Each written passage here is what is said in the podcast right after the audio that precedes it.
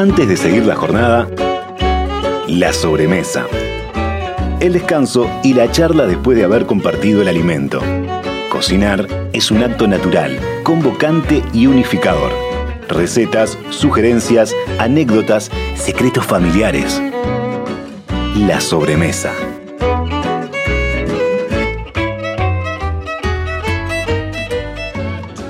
Presenta la sobremesa Productos Gourmet de Alimentos de Ambrosi. Más de 50 años en la mesa de los uruguayos.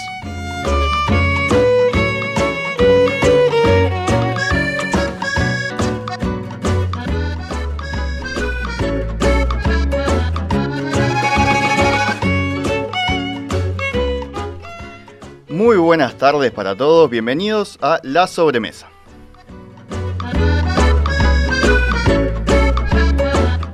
Seguramente, salvo los más distraídos, ya se habrán dado cuenta de que mi voz no es la de Romina Andrioli. Romina está de licencia y bueno, como, como cada viernes viene la sobremesa, pero esta vez los acompañaré yo. Gastón González Napoli, no, perdón que me... si vienen escuchando en perspectiva ya, se, ya me recuerdan, ya tienen mi voz, pero bueno, ya anunciamos hoy que veníamos. Que vamos a hablar de una de mis pasiones. Así abrimos un poco así la cocina de la sobremesa. La conversación fue un poco, bueno, viene Gastón, ¿de qué podemos hablar? Vamos a hablar de cine.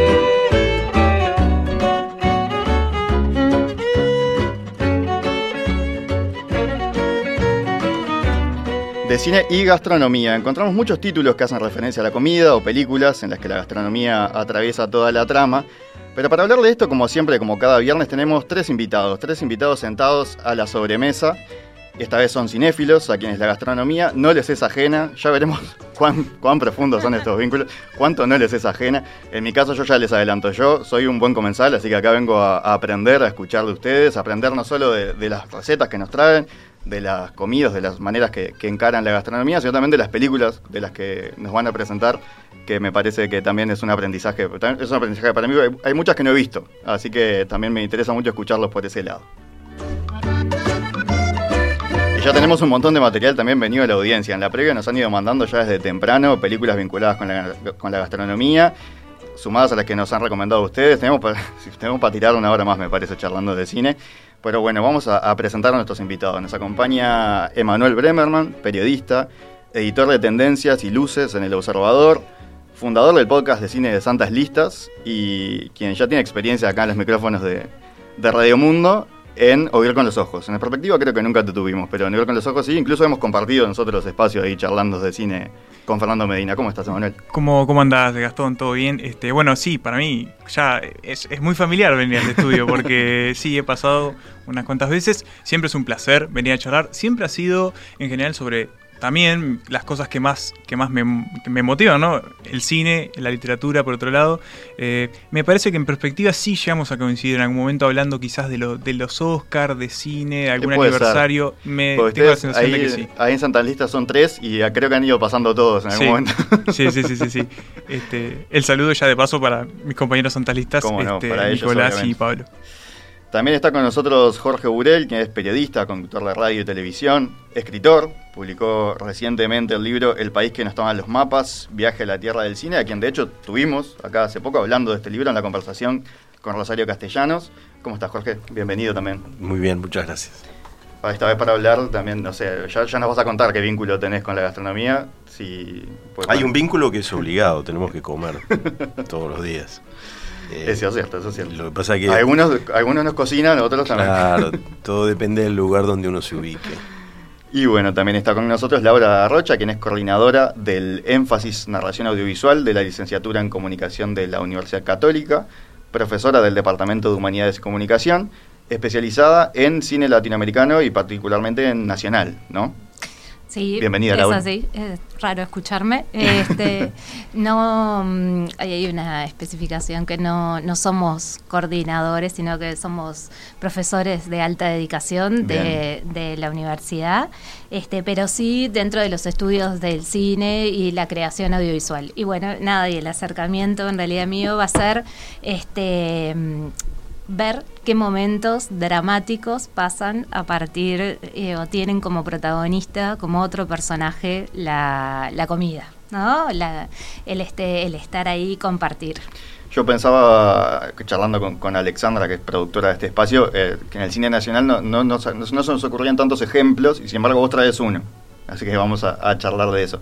Eh, y voy ya eh, adelantando primero algunas de las recomendaciones que nos llegaron de, la audiencia, que les, les, recuerdo, como ya sabe la audiencia de la sobremesa, necesitamos la participación de ustedes, no es lo mismo sin la participación de los oyentes, que nos manden películas de referencia y bueno, que también pueden ir comentando cuántas ganas tienen de comer las diferentes recetas. Eh, las recetas también, les recuerdo, van a quedar disponibles en el Instagram de Radio Mundo, en eh, arroba Radiomundo 1170. Algunas de las recomendaciones que nos llegaron ahí por mensaje son Ratatouille, La fiesta de Babette, Hannibal, ahí esa es una muy buena recomendación sobre, sobre gastronomía y, cine ahí para tomar con, con Chianti. Fresa y chocolate, comer, beber y amar en series. La cantina de medianoche, que es una serie japonesa. Y otra de reciente estreno dice La cocinera de Castamar. Voy adelantando las recetas que después vamos a, charlar un poco más sobre el final. Viene una de gazpacho, una de lemon pie y una de tortilla de papas. Así que está bastante variado, bastante variado. Entrada, entrada plato principal y, postre. Aunque la tortilla también puede calificar de entrada, depende de cuánto comas. Y de acompañamiento. también. Para algunos. Para mí no. ¿Cuánto, cuánto les, sorprendió, le llamó la atención la, invitación para hoy, eso de cine y gastronomía? ¿Es algo que, tienen pensado, que ustedes es como, bueno, es, natural o, les llamó la atención y, se tuvieron que poner a pensar capaz a ver de qué podían hablar o qué películas? ¿Qué, qué les pareció la invitación? Laura.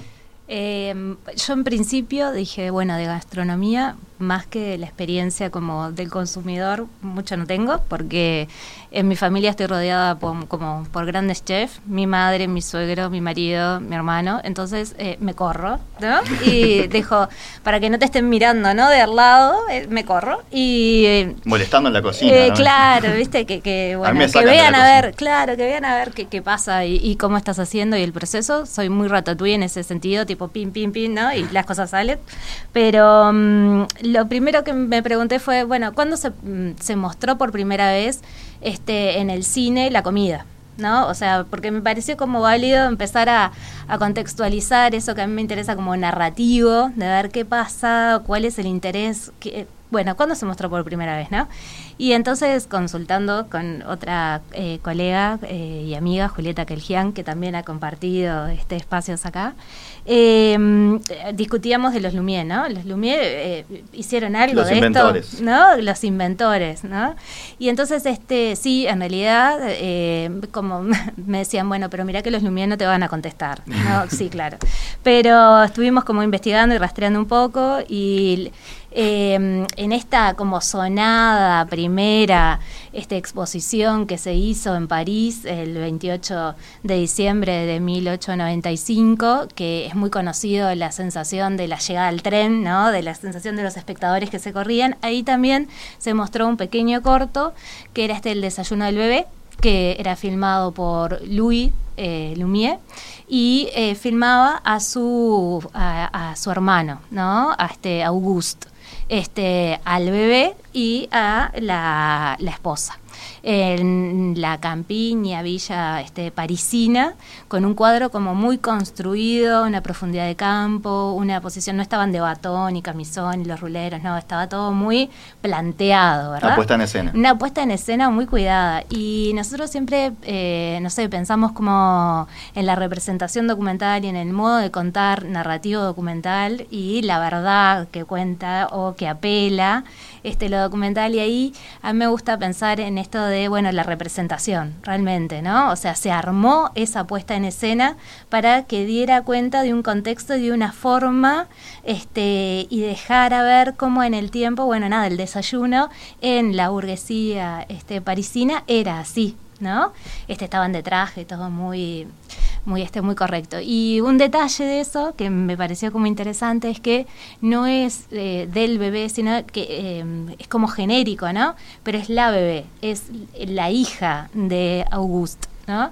Este, eh, nada, como pequeños detalles llamó mucho más la atención la llegada al tren o la salida de los obreros de la fábrica. Pero en esa misma este, exhibición esto se vio en uno de los salones este, de la Galería de París.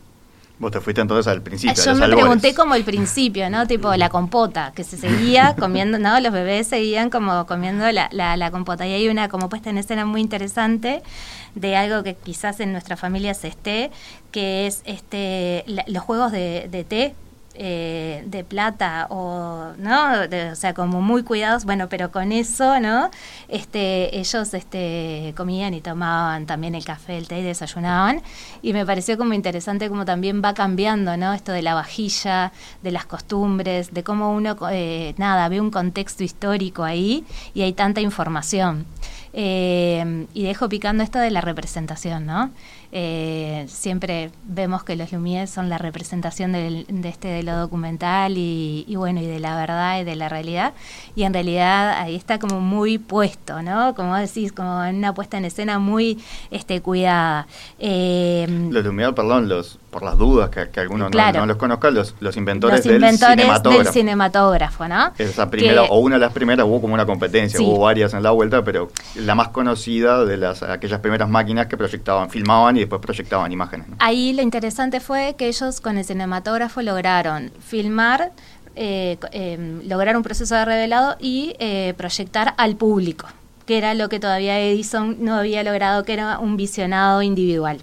Entonces, este, por eso es como la invención del cinematógrafo que está siempre como que puesto en este nada en discusión. Y la comida desde el primer momento. Y la comida desde el primer momento. Y yo creo este, que, es como acá este, decían mis compañeros, es algo que, que, hacemos todos. Entonces también puede como formar parte de esa cotidianeidad narrativa, ¿no? Y por eso aparece tanto también en, este, en las películas. Capaz que no son películas sobre comida, pero sí son películas que en, el momento de la unión, de la celebración o, o del, este, del juntarse para comer, pasan cosas.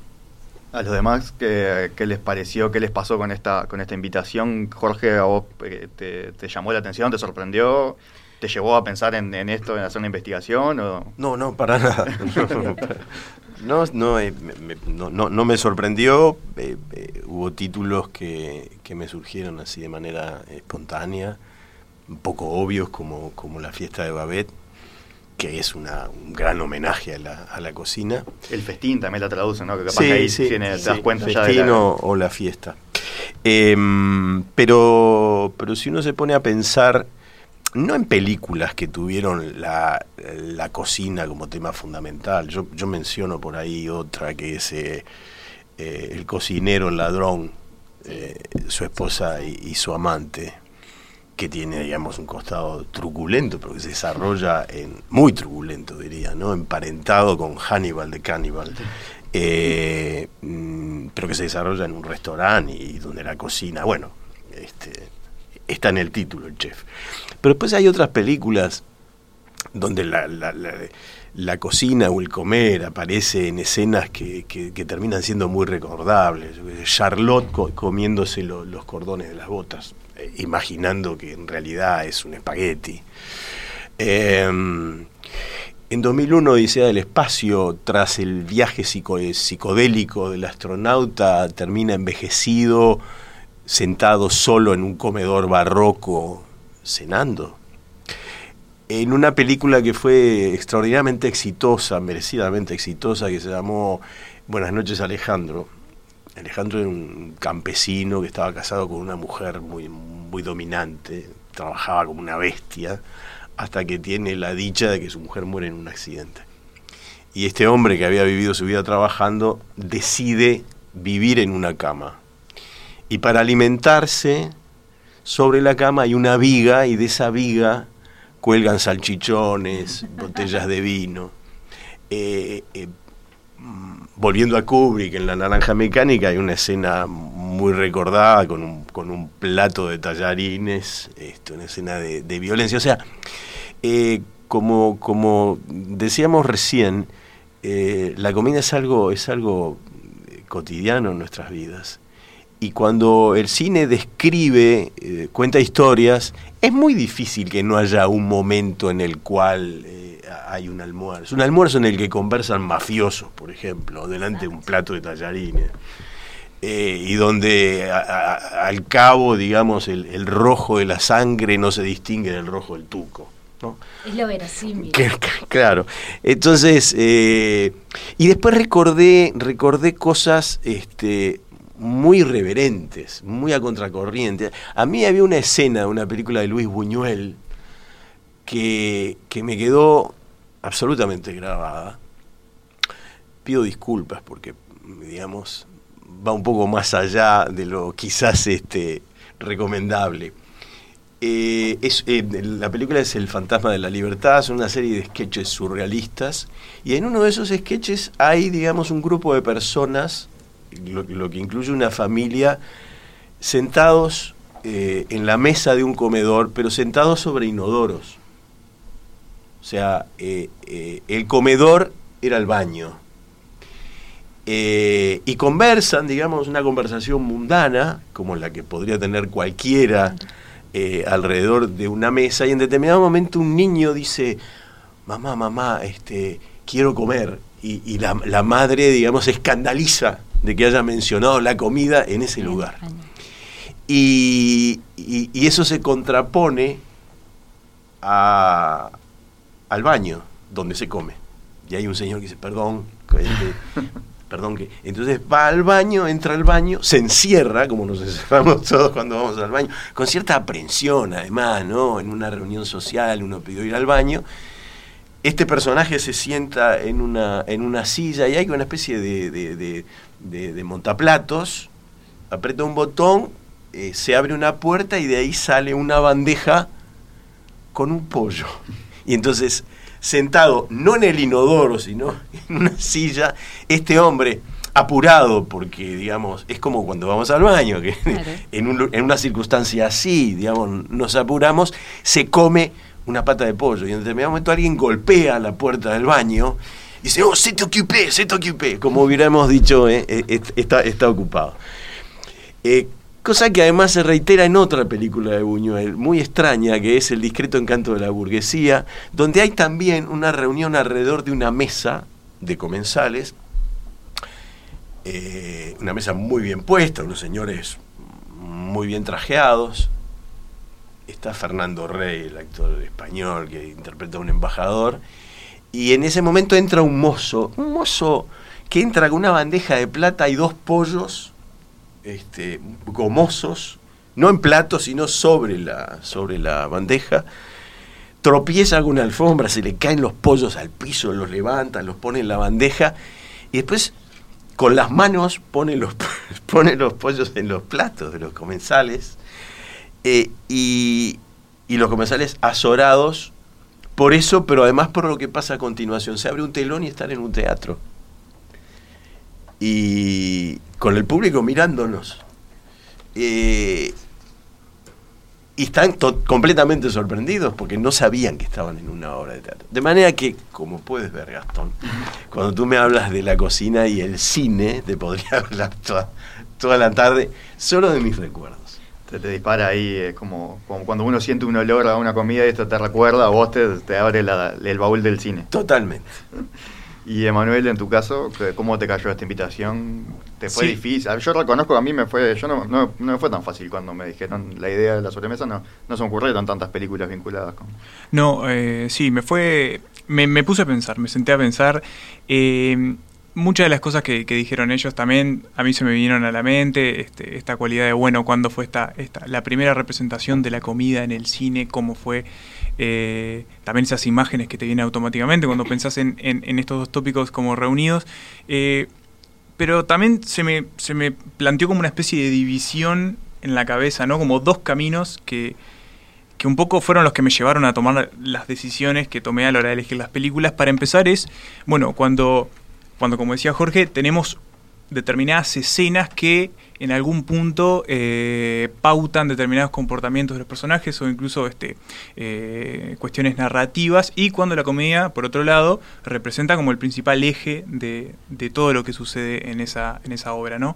Eh, entonces, obviamente ahí ya son dos caminos que se bifurcan y que van por separados y que me aparecieron, se me surgieron películas que como, como decía, están absolutamente centradas en lo que sucede, ya sea en torno a la gastronomía, a una cocina, a una cocina privada, una cocina que depende más de un restaurante o algo así, y momentos en los que, bueno, la, la comida cumple un rol más de comunión, incluso hasta catártica, a veces como de disputa, son como es como una especie de eh, campo de batalla, a veces la mesa de la, de la del, del, almuerzo o la mesa de, la cena.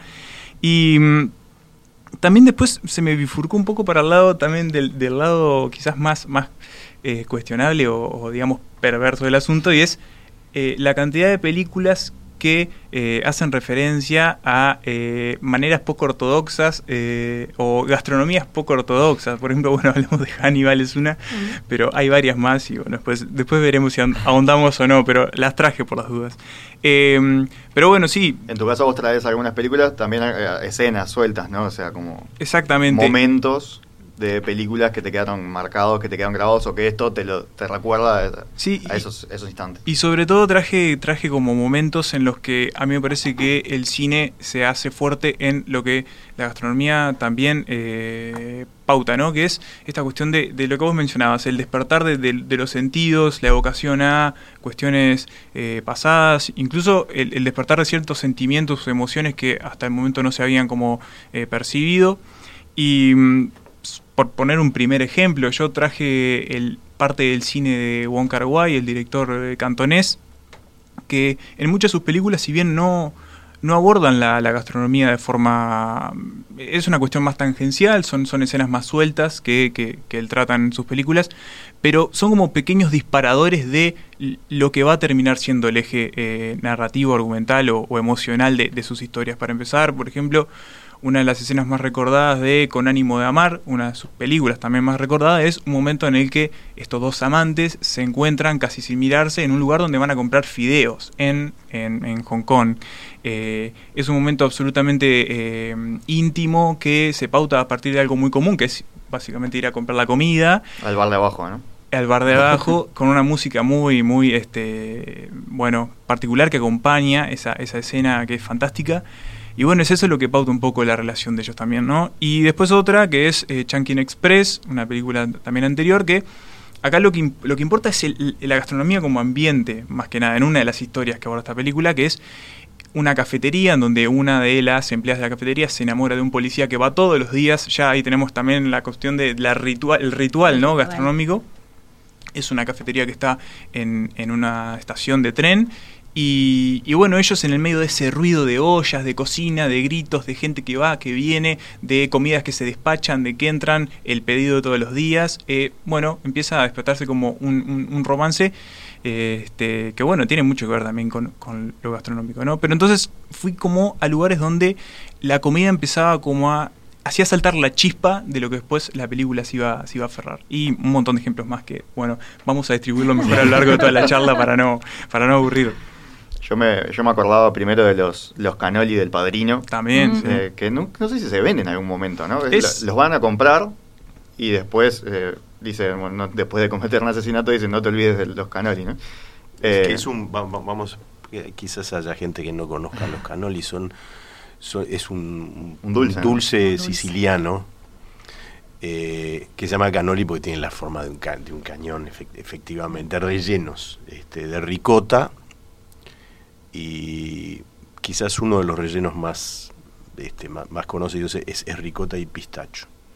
Y es una masa además que está hecha de tal manera que creo que le, tiene, no sé si un vino marsala o un vino, es un, dulce muy italiano, muy muy particular. Y que además está, por ejemplo, actualmente en Buenos Aires está muy de moda. Claro. Y acá hay algún lugar donde se, se consigue. Me acordaba de eso, me acordaba de eh, nueve semanas y media, que hay una escena ahí al lado de la heladera. Y ahora, eh, charlando con Gaby antes de venir para acá, para, para el estudio, me acordaba de Seven. Seven. Eh, cuando hay que son un asesino que comete crímenes según los pecados capitales, uno es la gula, y hay un hombre que le obliga a comer hasta morir.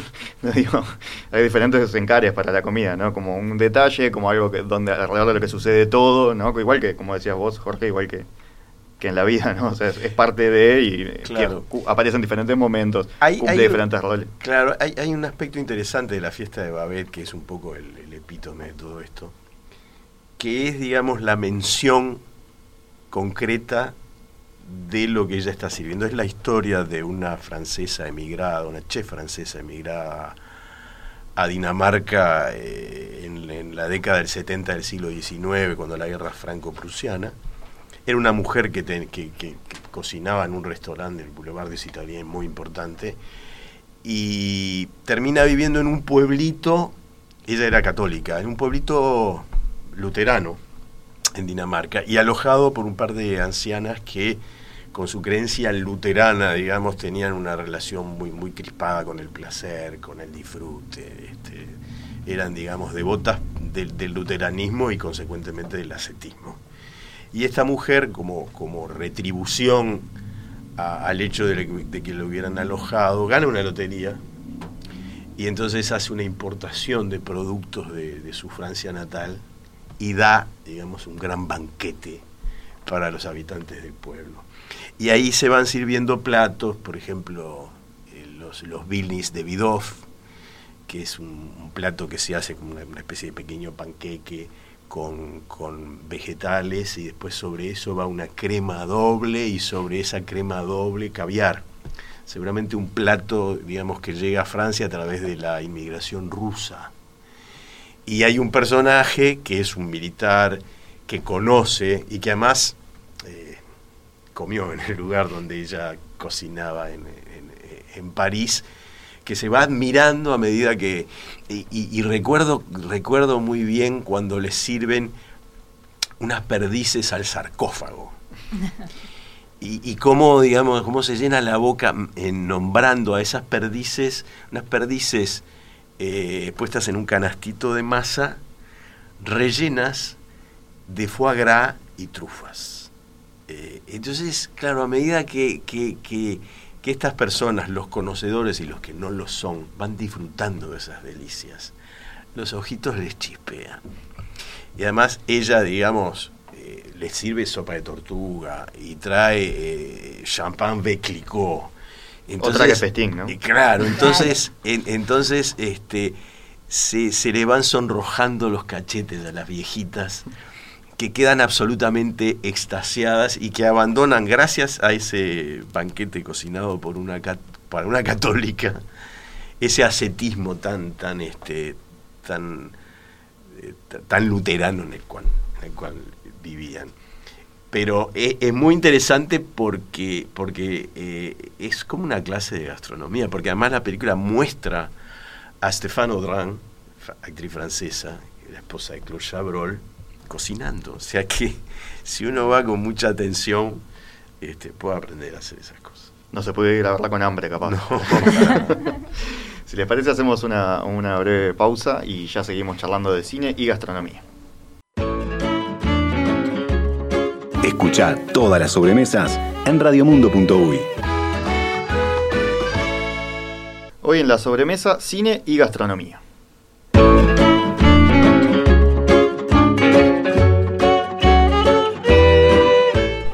Acompañan Laura Rocha, Emanuel Bremerman y Jorge Burel. Y bueno, ya tiramos unas cuantas películas. Ahora en el, en el entretiempo surgieron unas cuantas más. También desde la audiencia, por ejemplo, ahora eh, hablaban de tomates verdes fritos. A mí me, hizo, me acordé también de otra que no mencioné hoy, pero que es eh, Comiéndose a Raúl, que también va por el tipo de película que me gusta a mí. Se ve que no, no pienso en comida, en, comer, ¿no? Pienso en otras cosas un poco más extrañas. Pero ya seguimos hablando un poco más de, películas. Lo que me parece, me quería comentarles, preguntarles un poco ahora es sobre el vínculo entre cine y gastronomía para ustedes. Es decir, ustedes cuando van a mirar una película, ¿qué hacen, qué comen, cómo? Eh, una, por ejemplo, lo, primero que hay que preguntar, ¿no? Es eh, pop pop sí, pop no, en la sala de cine. Emanuel vino con un tapabocas de cinemateca, así que arriesgo, arriesgo que pop no. Bueno, eh, depende de la película. Depende de la película. Em, si vas a ver una superhéroe, capaz que sí. Depende de la película. Sí, depende de la película. Si, si vas a ver, este, no sé, eh, una reposición de Solaris, capaz que el pop no, no da. Pero bueno, sí, si vas a ver, no sé, Old de Shyamalan, eh, capaz que sí da. Eh, yo creo que es una cuestión de, saber identificar el, ambiente. Una, eh, yo hago un ejercicio en uno de los cursos y los mando a Cinemateca, ¿no? Porque hay veces que, está que no es habitual o, van descubriendo en el proceso. Claro, van descubriendo en el proceso a ver con qué películas se pueden encontrar en Cinemateca. Y le llama la atención que no vendan pop. Ah, o sea, lo primero que aparece como en el reporte está, pero no había dónde comprar pop. Bueno, pero te compraste un café, no sé, ese tipo de cosas. Me acuerdo cuando daban el irlandés que dura tres horas y media y yo no, no, quise ir a ver la cinemática porque dije, me voy a morir de hambre. yo, en mi caso, yo siempre, yo creo que no, no me importa la película, siempre, por mí siempre pop, siempre antes antes de entrar. ¿Y vos, Jorge? No, no, yo no, no, este, no, no participo de eso. Me parece que además es, eh, digamos, el fenómeno del pop y de las palanganas de refrescos carbonatados, digamos, incorporan una, una dimensión comercial al cine que, eh, digamos, que yo no, no, no, no la admito. Es decir, eh, como creo que, que no, no no sería eh, juicioso ni conveniente vender pop este, a la gente que concurre a misa. Mi relación con el cine. Es, una muy buena eh, analogía. Eh, claro, digamos, este, que, el Señor vaya, comulgue y, y, coma una hostia, me parece bien, está consagrada, pero digamos, imagínense en el hall de la iglesia, un local donde bien dirán. Se vende este, o sea que no, este, no, no, no, Incluso, incluso tan es así que, que esa costumbre ha alterado eh, la decoración interior del cine. O sea, los, los, asientos ahora este, están hechos especialmente para poder poner, digamos, los, los, vasos más grandes llenos de, refresco. Em, eh, el pop, digo, eh, por sus características es un alimento que al comer se hace ruido. Eh, entonces, nada de pop, nada de refresco y nada de teléfonos celulares. No, eso creo que estamos todos de acuerdo. Este, Pero bueno, es admito que es una posición radical y de un hombre que ya tiene sus años. Imagino entonces que la siguiente, ya voy contigo Laura, perdón, la siguiente pregunta que es si alguna vez contrabandearon algo de comida al cine, me imagino, Jorge, vos seguro que no. No, pese a haber concurrido a, en una época al cine en la cual era muy común llevarse un, refuerzo, un sándwich, porque íbamos a ver tres películas, estábamos seis horas en el cine, o bizcochos, ¿no? Pasar por la panadería y comprar unos bizcochos. Quizás la memoria me engañe, pero yo tengo la sensación de que nunca lo hice y eso demuestra ya una, una precoz y muy extraña relación con, el cine de quien está hablando. eso viene del templo, ¿no? De lo sagrado. lo, sagrado. este, lo sagrado es un mundo aparte. y ahí no pueden entrar ciertas cosas que son, este, son profanas. ¿Y vos, Laura? Eh, he tenido que cambiar un poco las diferentes costumbres y van como nada hibridándose, vamos a decir. Eh, mis hijos comen pop en el cine. Es una de las invitaciones, eh, si no están con pop, es como que bueno, falta algo y es como algo cultural. Eh, pero en mi casa, por ejemplo, cuando miramos por streaming, ahora que estuvieron cerrados los cines tanto tiempo por la pandemia, eh, hemos como generado también esa costumbre de que si miran algo, para ellos es con pop, ¿no? nosotros como este mi marido y yo no, pero ellos sí, eh, si miran algo es con pop. Eh, pero entiendo y, y es como mm, es saca la atención de lo que uno está mirando acompaña también a veces y en este hecho, ¿no? De, este de las matiné o, de que si te llevabas algo, ¿no? O un refuerzo o lo que fuera, este, yo me acuerdo que, claro, te nombré ahora Cinemateca puntualmente porque tiene un café abajo y está como muy arreglado. Pero antes, cuando íbamos a las otras salas de Cinemateca, muchas veces nos llevábamos, no sé, los mentos, unas, a las viejas salas de Cinemateca metí más de una cosa de comer. Claro, o sea, la, sí, un, refresco cola, eh, el mate ¿no? Este, y acompañaba. Está prohibido además entrar con. está prohibido. Claro, por eso está prohibido entrar con. Por eso una el trampa ahí. El verbo contrabandear. trampa ahí, digamos. Totalmente. Si se puede, si se puede comer en el cine, uno puede llevarse una pata de pollo, digamos. pero claro, pero uno se pregunta de dónde viene como eso, ¿no? Eh, en realidad, cuando el cine era silente, eh, eh, la exposición eh, era la conversación y además estaba y se mostraba y después empezó a cambiar con eh, ciertas también este, orquestas que podían acompañar a, lo que estaba este, pasando, ¿no? Pero estábamos en un cine mudo en el que yo hablaba con el otro. Después, en el cambio, como dice Jorge, de las salas, este, se impuso una, una escucha eh, hacia adelante, una, una escucha silenciosa. Ya el comentar no es a lo que te invita como el sonido, ¿no? Bueno, en el teatro, no, en el teatro no hay ningún teatro que que venda pop. Exactamente, este, pero justamente, ¿no? Como que fue cambiando y también yo creo que en eso eh, ha ido cambiando y, está bueno también tener diferentes lugares a los que uno puede acceder con diferentes este, ofertas, ¿no? Que, que nada, también es interesante eso. No, sí, que ahora cuando mencionas el tema de contrabandear. Eh, yo cuando dije contrabandear vi que vos sonreíste. Sí, porque recordé, claro, recordé a mi madre agarrando el, bolso más grande que tenía. Como en el tablado. Para llevar, bueno, fruta, cereales. Nadie te revisa la mochila. No, y menos en el cine de Paysandú. Entonces, este, sí, claro, a mí me, me evocó enseguida eso, eso, ¿no? La, la ida en familia al cine, este, que es al menos en mi caso, es una, fue una experiencia totalmente diferente a la manera en la que hoy vivís este, la experiencia del cine, o al menos yo, yo la vivo, o determinadas experiencias mm. este, del cine. Pero sí, lo mencionaste y enseguida recordá que ellas como casi como excursiones, ¿no? Era como, nos íbamos a internar en un lugar desconocido donde había que llevar comida porque mirá si nos daba hambre. Eh, entonces, eh, nada, muy gracioso. Eh, y para, para en casa, vos Laura ya decías, bueno, si tus hijos con pop, entonces entiendo que vos en, tu casa pop no, pero otro tipo de comida es típico. Muchas veces también uno pasa mucho rato buscando la película y se te enfría la comida ahí, pero buscando qué elegir. Eh, depende, las series te, te permiten como, yo que sé, capaz que un postre o estar acompañando con, con una bebida, ¿no? Este, yo que sé, el sábado de noche, una cerveza o lo, que fuera. Pero en realidad tenemos como esa cosa que es como generacional de que si estás viendo, estás viendo, ¿no? Y, y no, no, este, no comemos. Pero mm, sí entiendo que hay un tipo como de material que es más corto, que puede ser que te invite, ¿no? Tipo la sitcom, vos las podías mirar y estabas este, comiendo y, acompañaba la tele, ¿no? Y pasaban cosas que estaban buenísimas, capaz que en Friends o, ¿no? me acuerdo como de, ese tipo de cosas. La cantidad de este, capítulos de Friends que había visto tomando el café de tarde. Por ejemplo, ¿viste? O, o MacGyver y estabas este, almorzando con MacGyver, no sé, pero ese tipo de cosas este, que acompañan.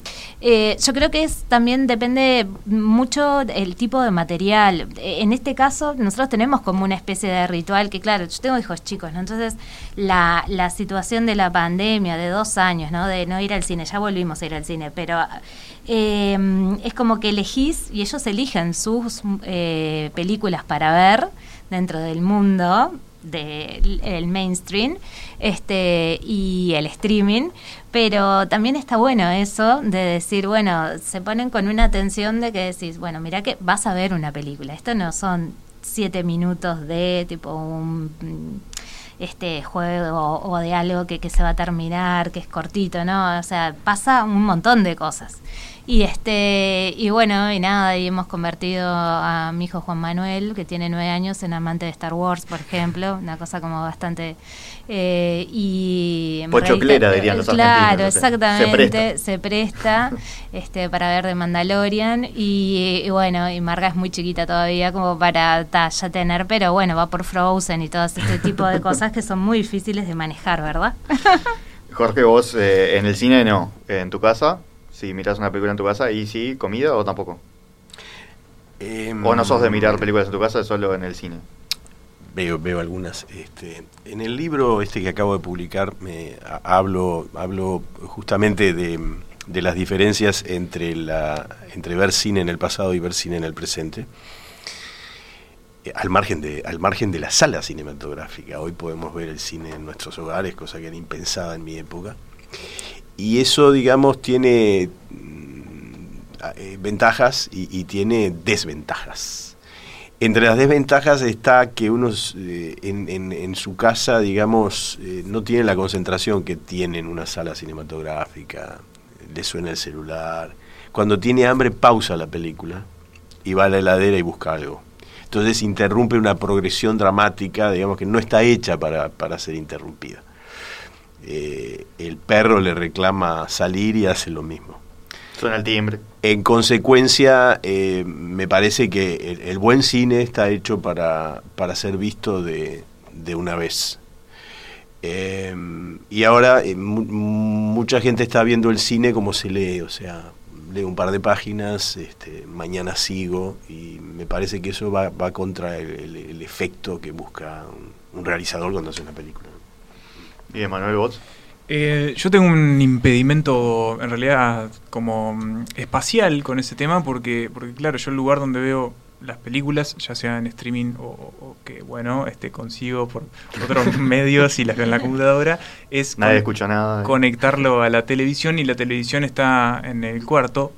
Entonces, el lugar donde hay para ver eh, cine es la cama, porque es el lugar donde hay para estar en el cuarto, entonces, y a mí no me gusta nada comer en la cama. Entonces, eh, básicamente, no, en, mi, en mi casa el cine y la comida tienen un tema de diferencia espacial que, que, que, es insalvable, a excepción de, no sé, bueno, sí, un café con leche en algún momento, eh, o, un póster que sea fácil de comer también, pero que no se vuelque demasiado, porque, este, pero sí, es, hay un tema de espacial que, lo impide. Me están dejando en minoría, porque yo, yo cada vez que me siento a comer algo, miro algo. O sea, o una serie o una película, lo que sea. Pero aparte, lo que me ha significado eso es que no. Cuando no, lo hagas, no vas a digerir la comida. no, claro. Es que no, lo que nos pasa es que no. Nosotros al revés, la tele está donde está la mesa ratona. Claro. Entonces lo que nos provoca es que no comemos en la mesa, comemos siempre en la mesa ratona. Eh, con lo cual, no, no, sé por qué se dio eso, o sea, no sé, por, qué, no sé por qué no, se da por eso, pero es, llamativo cómo nos llevó a modificar espacialmente las costumbres de, comida, ¿no? Se modificaron por el cine, por las series, para poder hacer las dos cosas. En realidad podríamos, yo creo que es una de esas teles que la puede girar, que está pegada a la pared, la puede girar, podríamos girarla hacia la mesa, pero ya, ya ese barco ya zarpó, ya nos acostumbramos a comer ahí, con lo cual también hay que tener limpia la alfombra, pues se cae la comida. Lo que tenemos una perra que nos, nos da una mano con eso, con limpiando las cosas que se caen. El sillón es un gran lugar donde sentarse, lo que pasa también, para mirar y acomodarse, para comer y, para mirar. Entonces también está... Eh, ese es uno de los temas, eh, bueno, a veces yo eh, también, este, digamos, sufro un poco que tenga que ver todas las películas desde la cama, pero bueno, eh, es lo que es lo que hay. Contrariamente de lo que se puede pensar, la cama es un lugar muy incómodo para mirar. Sí, sí. Eh, porque, además tenés el peligro ah, ¿no? te, te puedes dormir, te quedas duro porque nunca le encontrás el, lugar. Sí, sí, sí. este, Y eso puede alterar el juicio sobre una película. Absolutamente. en tu caso, es eh, grave. Las condiciones, sí, sí, sí, son, son... Vamos a buscar una butaca para ti. Entonces, bueno, eh, ya comentamos una cantidad de películas y, me gustaría dejar las recetas para, para, el último bloque. Entonces, para este, capaz que podemos cerrar comentando algunas de las otras películas que ustedes trajeron. Vos, Jorge, de las que, de las que recomendabas, creo que ya mencionaste dos, ya recorriste dos, por la fiesta de Babette. Sí. Por, también hablaste de Cocinero. sí, la de Peter Greenaway, que fue una película que la vi hace mucho tiempo. Incluso creo recordar que, escribí un comentario sobre la película el cocinero, el ladrón, su mujer y su amante. Sí, sí, me chocó enormemente. Yo también la puse. Me pareció, digamos, este, muy dura la película. Eh, tendría que verla de nuevo para ver a Helen Mirren joven. Porque eh, eh, no, no, hace tanto tiempo descubrí que Helen Mirren trabajaba en una película que a mí me gustaba muchísimo. La vi muchas veces, que se llamaba Un hombre de suerte.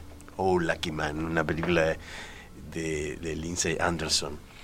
Y, y, la actriz, que era una rubia muy sensual y muy atractiva, era, era Helen Mirren, joven. La tenemos ya, yo por lo menos para mí Helen Mirren tiene la cara de, de la reina, o sea, una señora ya mayor. Claro, pero era, era ya entonces una, una actriz de un magnetismo, apostando, claro, en su juventud quizás a, a otro perfil. Y, y en, la película de, Peter Greenaway, que es un director muy especial, ¿no? Eh, hizo el, vientre del arquitecto, una gran película. Eh, hizo una película maravillosa sobre la ronda nocturna de, Rembrandt, donde, donde analiza eh, una tesis conspirativa que quedaría de manifiesto en, en, la, en, la, ubicación de los personajes. Bueno, y escrito en el cuerpo. Escrito en el cuerpo. Eh, un individuo muy rupturista en lo que hacía. Y yo recuerdo que aquella película me, me, me chocó enormemente porque, digamos, este, eh, termina con una escena de, canibalismo, ¿no? O sea, hay un señor. Todos deseábamos que eso pasara. Claro, eso es lo terrible. Este, hay un señor al que. Hay llevó, a desear el canibalismo. Claro. No, eh, no, pero lo que a desear que sucediera el canibalismo. Narrativamente este personaje que termina, bueno, de, esa forma, estamos espoleando, pero es una película que, que, es de hace muchos años, como del 90, principios del 90. 89. 89, 89. Este, eh, también era lo, peor del mundo. Entonces era como también ver a partir de eso una especie como de venganza en el final, ¿no? Era sí, y muy perverso por parte del director, porque lleva, lleva al, lleva al espectador, digamos, a tolerar el canibalismo. A, empatizar con una claro, y eso y eso era parte del genio de, Peter Greenaway. Cosas que solo puede lograr el cine. Eh, bueno, a mí me pasó con esa película que también la puse como referencia, que en la construcción de puesta en escena, la sensación, eso que, decía Emma, de, este, de lo sensorial, el frío, el asco, el, ¿no? Y el color, cada ambiente, cada ambiente tenía un color distinto. Eh, juega con unos planos secuencia, con un traveling extraño, la tendría que ver de vuelta también. Eh, fue como un golpe, ¿no? y, em, empezar a, estudiar lo que era Greenaway, ¿no? O sea, ¿por qué eh, generaba sus puestas en escenas así? Era porque él era un artista plástico, porque miraba el campo y el fuera de campo de una forma muy particular. Entonces, este, cada cosa tenía una armonía y una estructura increíble y una película durísima. Eh, a mí me llamó la atención también de la actriz ayer. Cuando volví a repasar dije, ah, mira, era ella. Chao. Sí, sí. Eh, eh, y la mencioné un poco, este, como mencioné también las películas de Buñuel, ¿no? por, eh, lo contrario de, lo que se habría esperado, ¿no? Películas que a partir de la, de la cocina y, de, y del acto de comer creaban una mirada absolutamente transgresora. Y además, obviamente que en el caso de Buñuel, cuando uno ve esa escena, repara en, el, en la absoluta convencionalidad que supone este, que se coma donde se come y se hagan las necesidades donde se hagan las necesidades. Me parece que desde el punto de vista de, digamos, aquella cosa que, tenía Buñuel, que además venía del surrealismo, es, es, es extraordinario. Totalmente. Por acá agradecen el recuerdo de la fiesta de Babette. Dice, qué peliculaza, dice Lucía, gracias por recordarla. Bueno. Eh, Emanuel, vos vas por, otro camino, ¿no? Venimos de una más perversa. Sí, igual quiero cerrar el capítulo perverso, digamos, con una recomendación, porque este año ganó la Palma de Oro en Cannes una Titán, una, película de una directora francesa llamada Julia Durcono, eh, y su anterior película, que fue su Crudo. su debut fue Crudo, una película que también se enmarca en el género, digamos, su género canibalismo, eh, y que lo hace jugar también con el tema del despertar sexual y otras cuestiones es una película también. Sí, y, fuerte, pero para mí es, es eh, muy buena. Y en el fondo es de una película del amor de dos hermanas, ¿no? Es el amor, sí, sí, de dos hermanas. Y... Con una hermosa escena de una persona comiendo un dedo, pero bueno, igual es una. Pero bueno, pero este, si el estómago les aguanta, es muy recomendable. Pero sí, cierro con eso el paréntesis del canibalismo. lo dejamos por acá. ¿Quién iba a decir que en la sobremesa iba a haber tanto canibalismo? Sí, y no, yo mencioné. Espero que las recetas de ustedes no vayan por ahí. no, no, no, Yo mencioné, para empezar, bueno, una película que está muy vinculada a. salió en el momento en que yo consumía básicamente cine infantil, porque era niño. Eh, y es, bueno, creo que una de las manifestaciones eh, gastronómicas más conocidas o populares en, en animación, que es, bueno, justamente Ratatouille una película que, básicamente pone una rata a cocinar en una cocina de París, o sea, bueno, un montón de cosas que dispara a partir de allí, pero me quiero detener sobre todo en una película de este año que, sobre más que nada porque no es tan conocida, porque acaba de salir, la pueden encontrar por ahí, que se llama Pig, eh, chancho o cerdo, no, todavía no tiene traducción, es una película del del 2021 eh, de Michael Sarnowski. Está protagonizada por Nicolas Cage, que, eh, bueno, es un actor que puede dividir aguas. Eh, yo estoy al lado de los que lo banca, porque creo que él tiene cierto, cierto, cierta manera de actuar que él, él la defiende a capa y espada. Eh, en sus películas, eh, digamos, buenas, ¿no? Porque después agarra un montón de cosas por temas financieros. Pero esta es una de las buenas y básicamente se enmarca en lo que es, digamos, el mercado de las trufas en eh, la ciudad de Portland, Oregon, que es una de las ciudades que en Estados Unidos es como una especie de cuna de la alta gastronomía de Estados Unidos. Y bueno, esta película se enmarca en ese, en ese entorno. Nicolas Cage es una persona que estuvo, fue, para no dar mucho spoiler, ¿no? porque es muy nueva la película, fue parte de ese, de ese universo gastronómico de Portland, ya no lo es, él tiene, se dedica a buscar trufas junto a su chancho, eh, chancha en este caso, en, en uno de los bosques de Oregon, y venderlas para, este mercado. Bueno, la cuestión es que su cerdo desaparece y tiene que emprender la búsqueda de este, de este animal. Y lo que al, principio parece ser como algo muy similar a lo que ya hemos visto hace poco con algunas películas de acción como John Wick. Búsqueda implacable. Eh, Búsqueda implacable también. se termina convirtiendo en una experiencia que debe ser una de las grandes sorpresas que me he llevado en los últimos tiempos porque subvierte totalmente las expectativas del, espectador, o sea, modifica todo lo que te puedes esperar de esta película y eso se transforma en un viaje a, través de del duelo, de, bueno, de, la, de, ese pasado que ya no vuelve, de la redención también de alguna manera y todos esos eh, sentimientos cómo eh, se anclan en, bueno, en la gastronomía, en lo que puede despertar un plato, en cómo una creación también, creación culinaria me refiero, ¿no? Mm. Cómo puede también ser como el eje a través del cual una familia se quiere o se rechaza. Y la verdad es que eh, es una película sensacional que me, sorprendió totalmente. Mm, y, de verdad, si tienen la chance de cruzársela, búsquenla, véanla porque... Ojalá que aparezca por algún lado sí, legal. sí, porque, porque de verdad tiene, es, es la gastronomía, creo que es una de las manifestaciones como más, más emotivas y conmovedoras que, que he visto último, en los últimos tiempos sobre, bueno, este tema estamos tratando hoy. Laura, vos ya mencionaste eh, la, de, la de los Lumière, mencionabas ahí también, coincidías con, con, Jorge en El cocinero, El ladrón, su mujer y su amante, ¿no? es un título largo. Es un título largo. Te queda una, si te parece, la puedes comentar brevemente y, ya, hacemos una pausa y vamos al final. Ahí va, capaz que este... Mm, después viene la receta, ¿no? Entonces, bueno, voy a... Yo siempre me hago como un espacio medio de militancia extraña, de decir, bueno, ¿por qué no nos fijamos a ver en alguna este, nacional no uruguaya, alguna película uruguaya? Y ayer hablaba justo con Emanuel que a mí me gusta mucho como el ver en los momentos dramáticos de las películas cuando las familias o cuando los amigos se juntan a comer, ¿no? Que siempre hay tensiones, lugares, roles.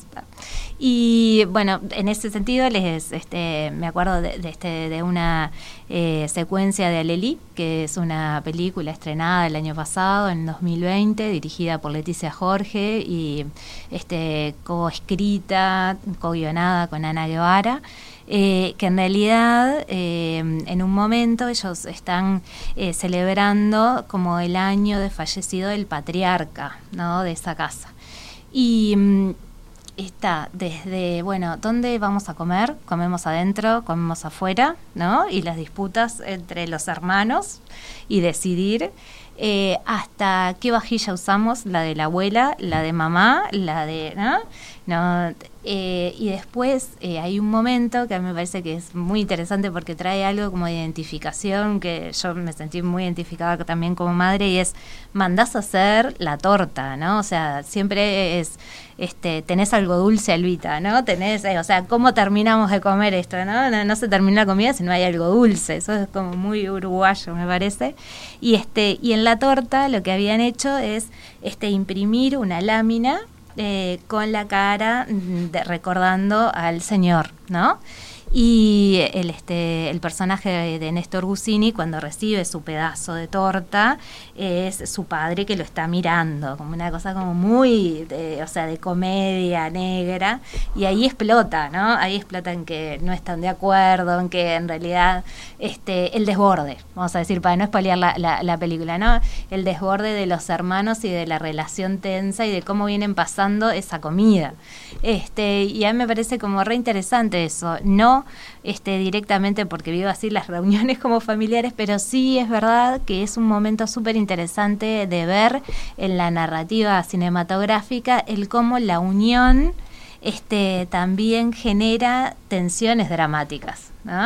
Este, y tensiones de, bueno, de qué se va a resolver, qué, qué no está más, se fue, bueno, y qué pasa cuando se va, ¿no? Se levanta y se va y tal, eh, ¿no? y cómo, cuáles son esas sensaciones que están potenciadas a partir de, este, de estar sentados en la mesa, ¿no? Entonces, bueno, por eso traía a Leli, que me parece como una recomendación linda que está en Netflix, que la pueden ver. Este, con Cristina Morán también, que creo Con Cristina Morán, que hace una presentación impresionante. Y, este, y bueno, una comedia, además, ¿no? Que eso también está bueno, como decirlo, del cine uruguayo.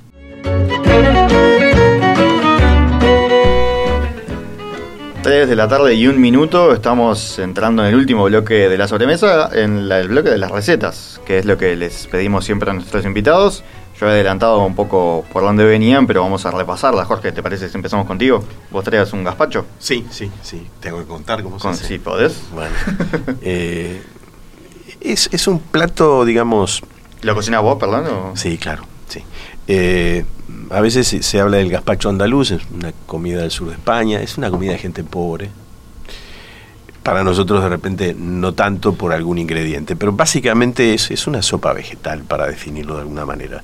Un kilo de tomates pelados y despepitados, un cuarto de cebolla trozada, tres dientes de ajo picados bien finos, un pepino también trozado, pan de ayer, ahí, están los, ahí está el tema de, la, pobreza, eh, remojado en agua en un bol, seis cucharadas de aceite de oliva, tres cucharadas de jerez, eh, de vinagre de jerez, eh, se, se, sala con sal gruesa, no con, no con sal fina, se agrega agua hasta que en, la, en el vaso de la licuadora eh, el líquido cubra digamos, lo sólido, se licúa y se come, eh, se toma bien fría. ¿eh? Y, digamos, y el, grado de espesura que, que, tenga ese gazpacho va a depender del gusto de cada comensal, le puede poner más o menos agua. Es una comida fantástica para, para el verano muy estimulante, muy sabrosa. Me olvidé de agregar un pimiento verde, medio pimiento verde. Eh, imperdonable mi error. Por, suerte, este, la, receta está en la, en, la, página web, pero e, es, esa es mi propuesta gastronómica. Yo lo asocio más con una entrada de gazpacho, ¿no? Pero también se puede tomar más como una sopa. Más. En, verano tomas eso y ya estás. Claro. Con una copa de vino blanco. Laura, vos eh, ibas por el lemon pie.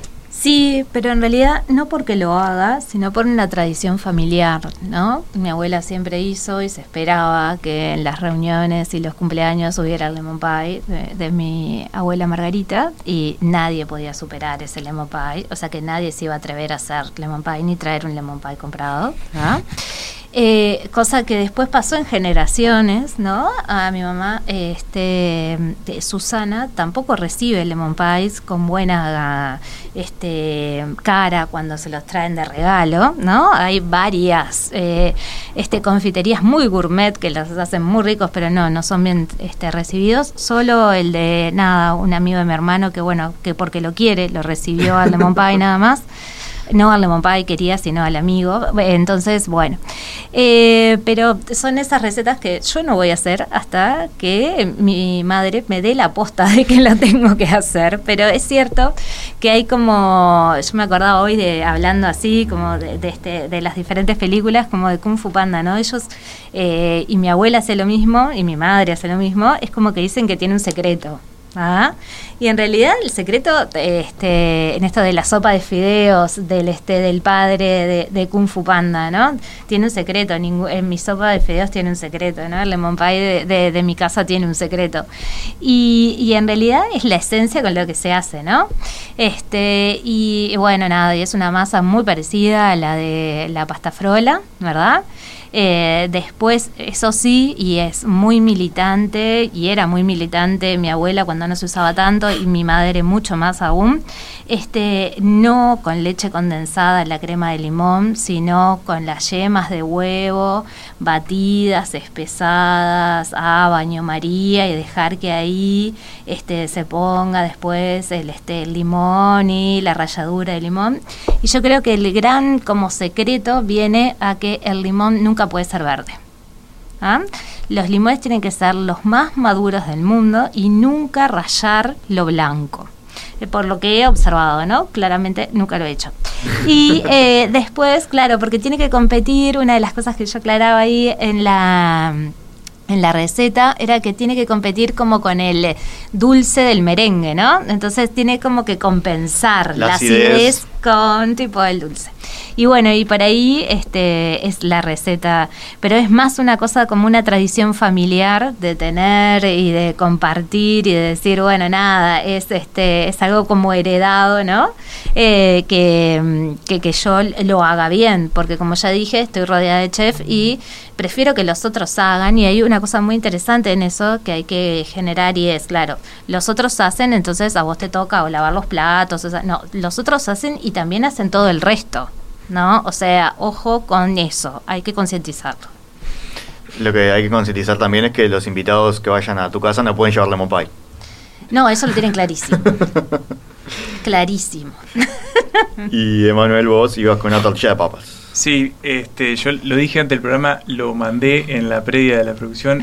Yo soy más, yo, yo estoy más del lado del que come, del que. O que te la cocina la tortilla. Eh, no, la tortilla, eh, además me gusta hacerla porque es un momento en el que no pienso en nada y yo estoy pensando en eso, es, es muy bueno para, para como sacarse encima las musarañas de, la cabeza, ¿no? Pero, no, y antes que me olvide, hablabas del gazpacho Jorge y se me vino a la cabeza mujeres al borde de un ataque de nervios, de modo automáticamente. Pero, pero con la tortilla, sí. Eh, bueno, no, tiene mucho misterio. Eh, los ingredientes, bueno, son este, una cebolla grande, cuatro papas más o menos medianas, eh, cuatro huevos, aceite. Yo uso este, el alto leico, porque es el que no, no este, como chispea, aceite de oliva, pimentón, pimienta, sal. No, no puse las cantidades porque en realidad lo mío es todo a ojo, todo a ojo. Yo más o menos sé, claro, pero más o menos, bueno, le pongo lo, lo que sé. Eh, bueno, se hace con una tortilla tradicional, o sea, cortar las papas lo más fino posible, la cebolla.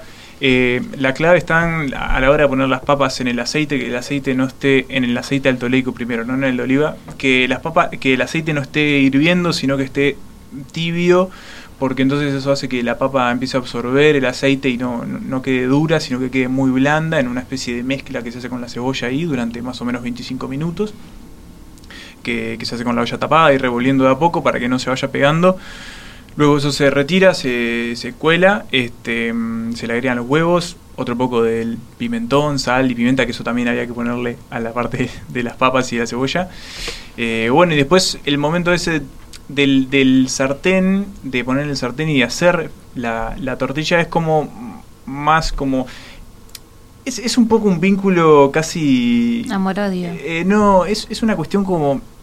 Eh, no sé cómo explicarlo, pero yo sé cuando la tortilla está, no sabría cómo explicar cuándo sacar la tortilla, pero hay un momento en el que, bueno, más o menos la forma ya la tiene, ahí hay que dar la vuelta, claro, ahí hay que dar la vuelta y pero hay una clave, no, no se, no se rompe, pero hay una clave para que te quede como babé en el medio, bueno, ah casi que tiene que, que, tocar nomás la sartén, ¿no? O sea, la, la sé que quede medio firme de un lado, después la das vuelta, que toque y más o menos se, se, se quede poco dura y ahí ya la retirás para que si no se te empieza a cocinar en el medio y, se complica. Pero es todo muy a ojo lo mío. Eh, quiero decir que no soy un profesional, pero me han dicho que me queda bien, así que yo estoy conforme con eso. Jorge Burel, Laura Rocha, Emanuel Bremerman, muchísimas gracias a los tres por acompañarnos en esta sobremesa, por charlar de cine, de comida y de la vida, digamos, ¿no? ¿Qué, qué, otra cosa es la vida sino eso?